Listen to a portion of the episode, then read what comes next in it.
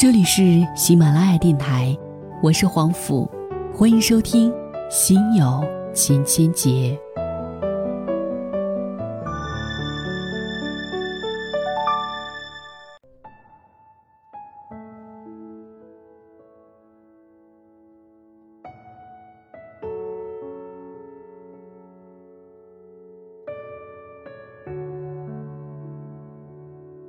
今天为您带来的文章，原标题叫做《此生清单》，想要参加一场葬礼。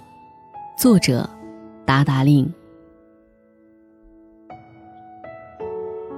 最近关于死亡的话题很多，这是所有人都不喜欢触碰的话题，却也总是我们此生不得不面对的话题。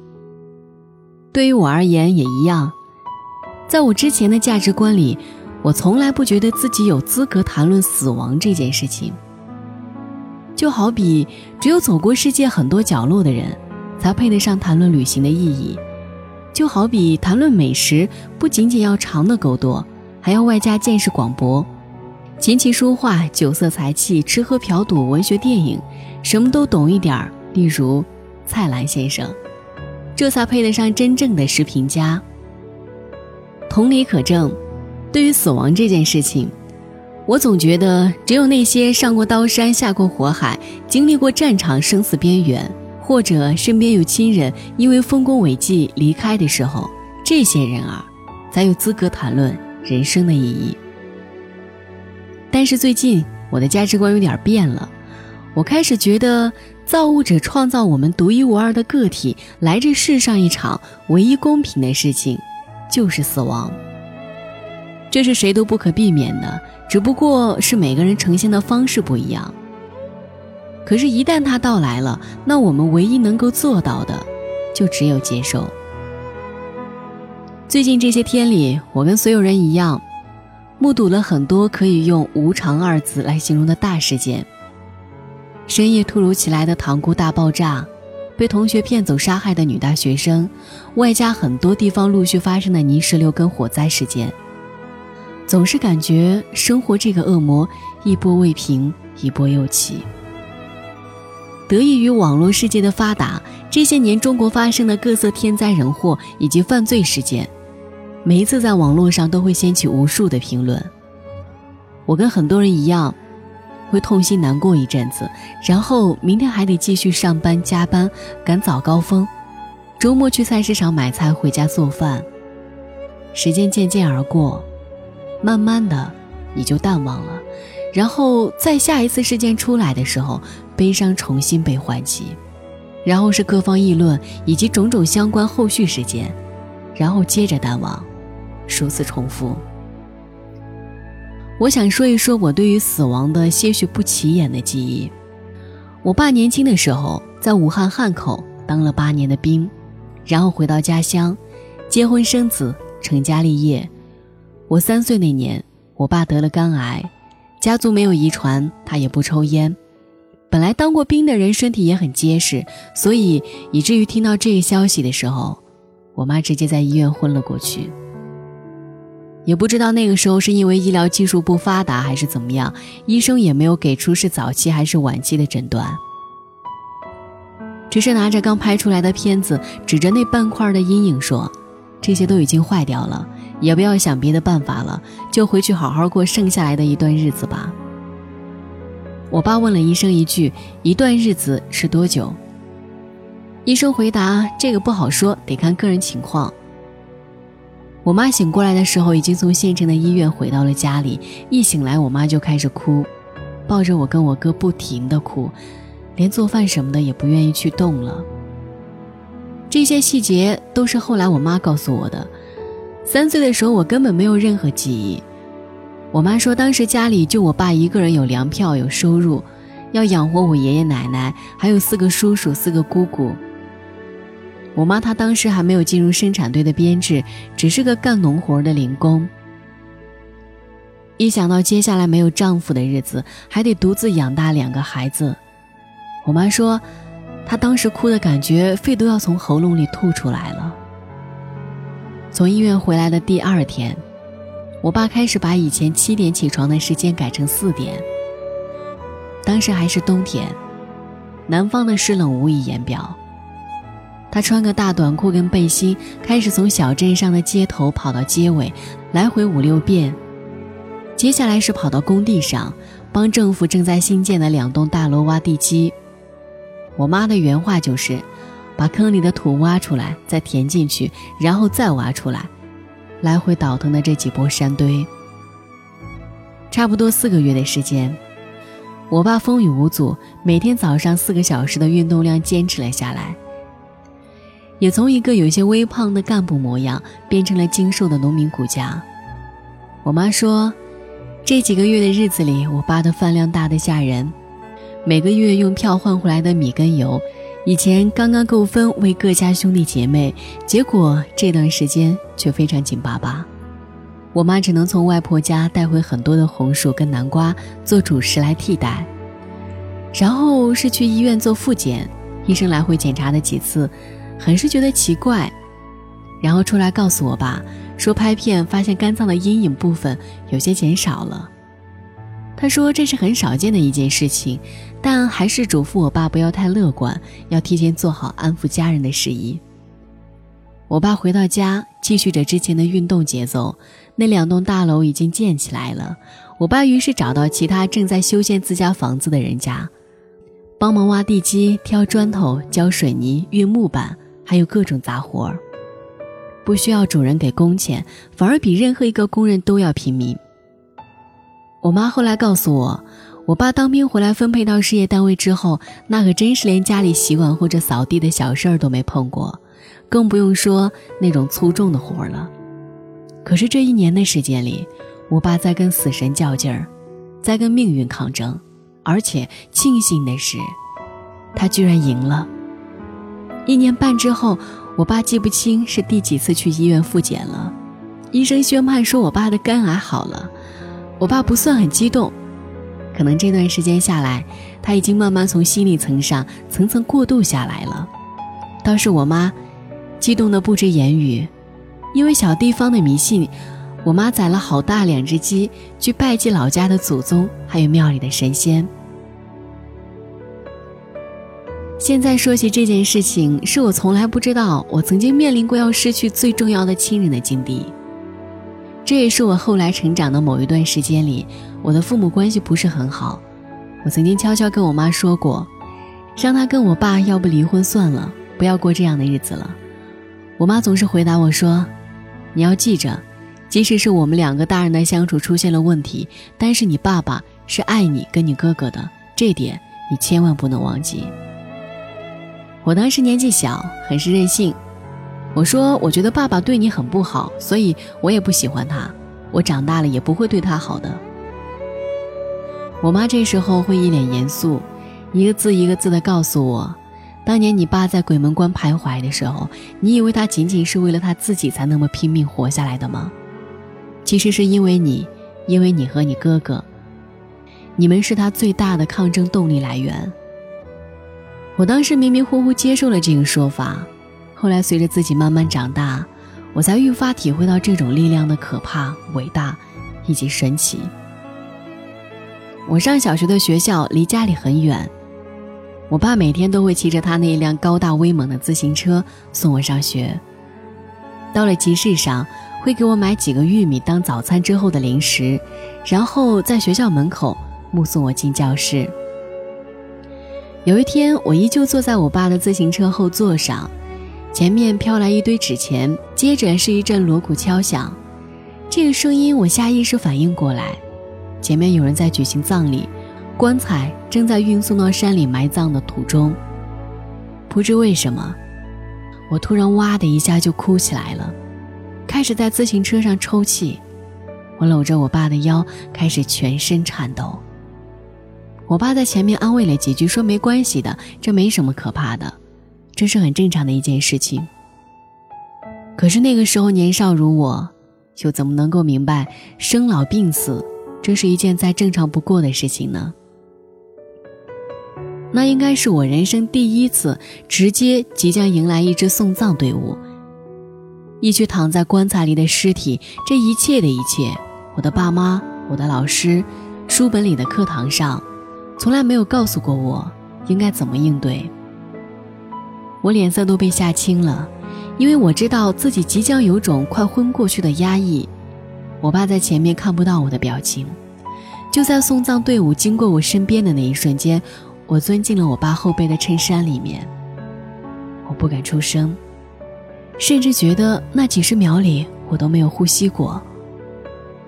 我死死地闭着眼睛，不敢睁开，只听见哭声越来越近了，然后越来越大声。接着是越来越远了。我一路紧闭着眼睛，一直到了学校门口，我才敢睁开。惊魂未定，一上午的课里老师讲了什么，我根本就没有听进去。后来的日子说起来惭愧，我第一次看见棺材的真正模样，居然是在电视剧里。那个时候很流行古龙跟梁羽生小说改编的武侠电视剧。只是每一次我都觉得很神奇，武林高手永远都是打不死的，而且总会莫名其妙的从棺材里飞出来，一副天地任逍遥的拉风场面。更神奇的是，每次武林纷争有人牺牲了，电视里对悲伤的渲染很少，反而是主人公很快的化悲愤为力量，开始研究武林绝学，发誓要为自己的爹娘、为自己的师傅报仇。最后的大结局总是冤冤相报何时了？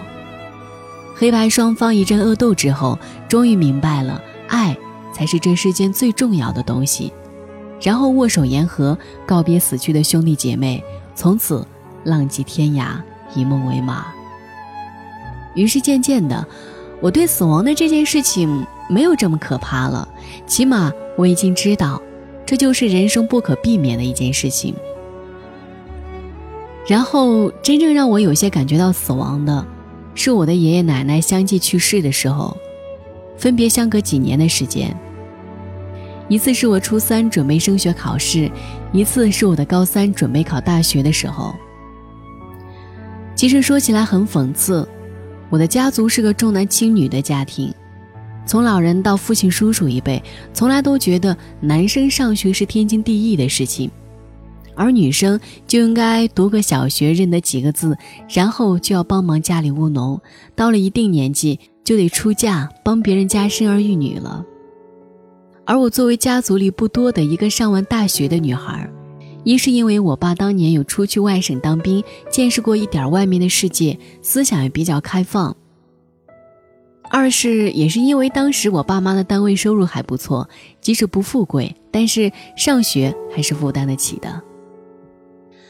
所以我就这么惊险的成为了我们这个落后小镇上当年为数不多的女大学生。说出这句话的这一刻，我的心里没有半点自豪，反而是很悲凉的。但是在这里，我就不想过多的渲染这种无奈了。也是因为这样的重男轻女的落后传统，家里老人离去，除了需要帮忙干活的主妇，剩下的女孩子是不需要出席葬礼的。也就是不管你愿不愿意，长辈总会说女人出现不好，晦气。所以理所当然的，我的爷爷奶奶去世，我是几天后才知道的，而且还是在学校的时候，家里打电话过来说已经入土为安了，就告诉你这件事情，你在学校要好好学习。当时也是年纪小，不大明白生离死别的概念，等我真正明白这件事情。或许是有一点体会的时候，是我在大学的时候，有一年我们要做一个新闻专题，是关于传承的，想去找一些四世同堂的家庭，采访一些老故事，要一些老照片的素材。那段时间一直在查资料，突然某一刻，我脑子里蹦出一句话：“达达令，你是没有爷爷奶奶的人了。”那一刻，我突然当下觉得心里抽搐不已。我的脑海里开始盘旋一个声音：他们可是你至亲至爱的人，可是血浓于水的亲人，可是后面你这一生都没有办法再见到他们了，因为他们已经没有了，真的没有了。那一夜，我窝在宿舍的被子里哭了很久很久。武汉的冬天没有暖气，我把枕头巾哭湿了。没办法，就换了一件 T 恤铺在枕头上继续哭。我不知道怎么形容这种悲伤。很多年之后，开始知道这种悲伤并不仅仅是因为我开始反应过来，此生我的生命里再也没有他们这件事情，而是在于我的脑海里居然记不起来两位老人的模样。以前过年过节总觉得会见面，每次见面只知道吃大鱼大肉，也没怎么好好看过老人的脸。然后就是半年后，电话里听说人没了，我的脑海里一片空白。因为我想要的那份他们的音容笑貌，竟然没有一丝残存。有人说，当你觉得自己变老的时候，就是你说话的时候开始喜欢说起当初。而对我而言，我觉得自己开始变老的感觉，是在于我妈在电话里开始跟我唠叨，说起家里哪个长辈谁谁谁又离开了。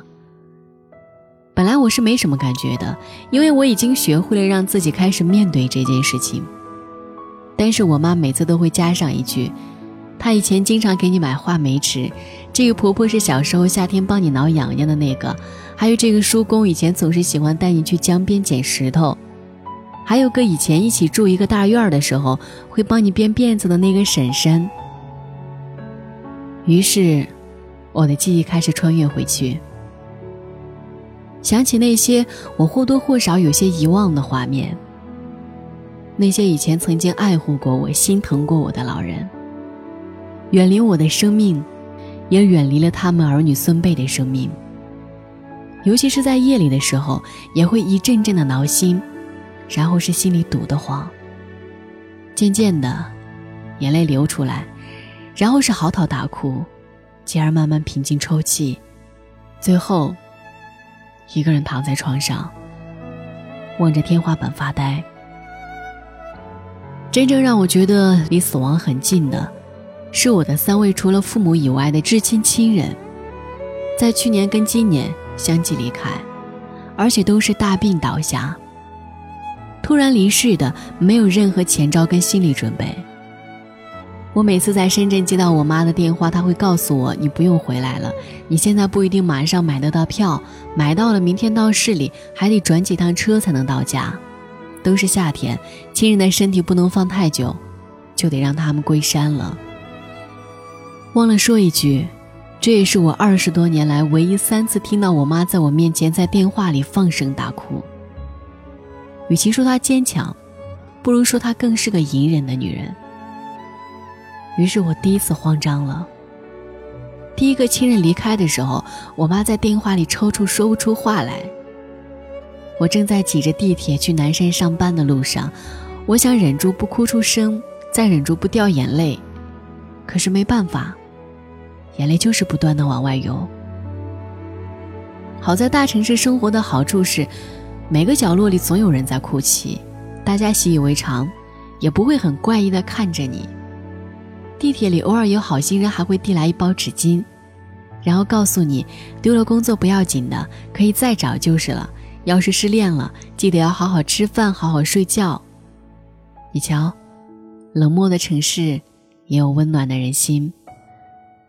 那天我到了办公室，第一件事情就是冲进厕所把脸洗了一遍，再抹上一层粉底，然后学着电视剧里的女主角，对着厕所很大一面镜子，起出一道弧线。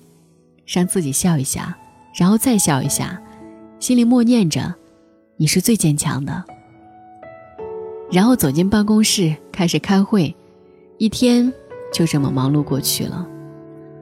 到了第二跟第三个亲人去世的时候，我已经开始学会应对这种局面了。我忍着心里的万般难受，然后安慰我妈，一句一句的讲道理，她听不进去，我就开始威胁。如果你自己伤心过度了，你也病倒了，那连累的就是我，还有我们一家人了，对不对？我就要冒着被领导批评、失去工作的危险赶回家照顾你，也不知道要照顾多久，对不对？这一招很自私，但是也很管用。我妈是个节俭的妇女，知道我从深圳回趟老家要不少钱，而且他更加在乎我的工作、我的生活。他希望我能顺顺利利的，没什么坎坷，这也是他人生愿望最在乎的一部分。所以，这个安慰方式是非常见效的。知乎上有个话题探讨，叫“什么是墓地爱好者”，就是一个人喜欢到世界各地的名人墓地参观，想知道他通过参观墓地能收获什么，或者说他这样的爱好能给他带来什么。其中有个答案我很是喜欢，有墓志铭的墓碑特别好看，将一个人的人生态度或者过去浓缩于一句话中。比如在罗马比较常见的是像这样的：“嘿。”路过的朋友，我想告诉你，我是个怎样的人。好的，我说完了，你可以离开了。祝你幸福。或是悲伤，或是诙谐，一个个看过去，就好像穿越了从前与他们对话一般，领悟他们的人生态度。他还说道：“中国很讲究象征意义，陵墓的格局、花草树木，一字一句，都可能有背后的意思，或者说是风水。”若能自己想明白的话，那种恍然大悟的感觉，会让你对陵墓的崇敬再添几分。不论中西方，墓地都能看出一个地方对死亡这件事情的态度，也能从侧面看出一个地方的文化。我也曾经经历过一些不认识的别人家的葬礼，基本上都是远房亲戚很不熟悉的人，会派人来给我们家通知一声。然后我妈就会带上一个红包过去出席一下，我就没有出席的必要了。可是小镇上甚至是农村里的葬礼，其实并没有多少庄严肃穆在，一般会请一个道士来做法事。很多时候礼节还没有行完，葬礼上的主人公的一众亲戚就会开始争吵起来。分割财产、抚养子女，以及会追溯到主人公生前谁照料的多一些，谁又付出的少一些。本该是让离去的人安安静静的走完最后一程的画面，我很少遇见过。这是实话，也是无奈。美剧《逝者之证》里的女法医梅根·亨特，因为像个活测谎仪，所以没人愿意接近她。每一集的犯罪灾难发生后，有时候连他的搭档警察们都激动不已。他总是一副冷漠的面孔，帮死者解剖尸体，寻找犯罪证据。有人说他太无情，他总是反驳：“关于同情，你们很多人已经在做这件事情了。对我而言，找出真凶，还原真相，才是对死者最大的尊重。”而在其他的美剧或者电影里，死亡的葬礼都是庄严肃穆。甚至是很好看的，仿佛精美的 PPT 一样，每一帧画面都很美。总是在下雨天，所有人穿着一身黑衣，撑着一把黑雨伞。牧师祷告完毕，台下的人会悄悄抹去眼泪，但是面带微笑，就仿佛眼前的这个人真的可以去到天堂，而且可以过得很好。然后是每个人一一送花，放在棺材上，整个画面很安静。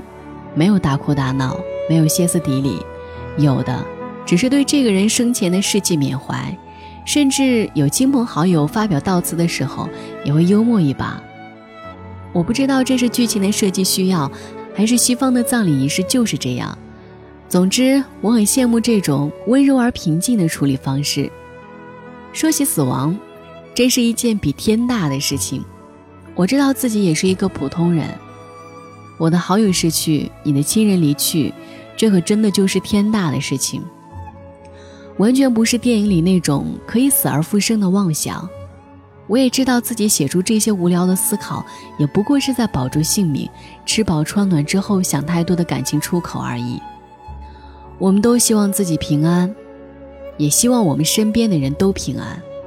但是有生之年，我也希望着自己有机会参加一场葬礼，让我近距离的感受一下死亡，感受一下那种以前觉得很害怕，现在却很是尊敬的场面。或许难免哭泣，难免悲伤，但是选择这么一件看起来怪异的麻烦愿望清单，我只不过是想自私的完成一场灵魂上的洗礼，触碰一场关于生死的理解概念。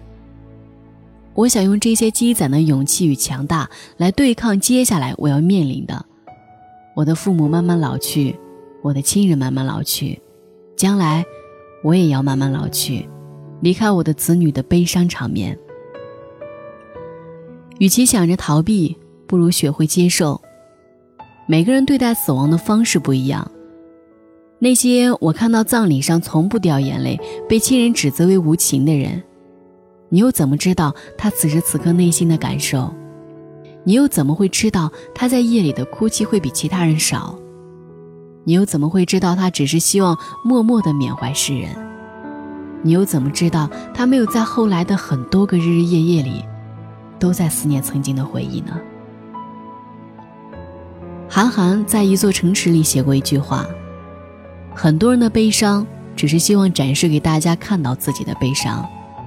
其实这世上是没有人能够理解另外一个人的悲伤的。周末看电影《滚蛋吧，肿瘤君》，朋友圈里很多人都纷纷感慨泪奔，表示深深被白百合的演技打动。尤其是他在床上给妈妈交代银行卡密码的画面，简直是可以拿到影后的表演。我是个慢热的人。整场电影下来，身边好多的女生，甚至是男生，都一把鼻涕一把泪了。我的泪奔，却是从尾声才开始的，从熊顿用自己的录像来作为告别会上的主持人开始的。白百合一边笑一边说，突然间一个抽泣，然后继续一边笑一边说：“我在心里默念着，这般举重若轻，切换自如，这才是教科书级别标准之外的惊喜啊！”夜里回到家，到电影的真正主人公熊顿的微博去看，好多人在第一条微博下面留言。我又去看很多的相关新闻，才知道正是因为熊顿用生命完成了脚本。电影里那种天然的不煽情的乐观，那些神经少女的脑洞大开，全部都是熊顿自己的生活。所以他如此的真实动人，而不会觉得恶俗。年纪越大，我越发的信命，逝者已逝，命运自有上天安排。电影是不真实的，真实世界里的我们每一个人都在承受很多不能承受的悲伤。电影教我们学会乐观向上，真实世界更教会我们要惜命。就像台词里说的那样，人不能因为害怕失去就不去拥有。谢谢每个人来过我们的生命。也祝福每个人离开我们的生命。一想到有些人可能转身就是再也不见了，这种消极反而会提醒我做些更多无用的事情，比如说，珍惜每一次跟家人、跟朋友的相处，告别的时候也要用力一些，尽可能在生活里留下一个有纪念价值或者仪式感的回忆。做完这些之后，当然也要记着，爱与被爱。是这个世界上最重要的事情。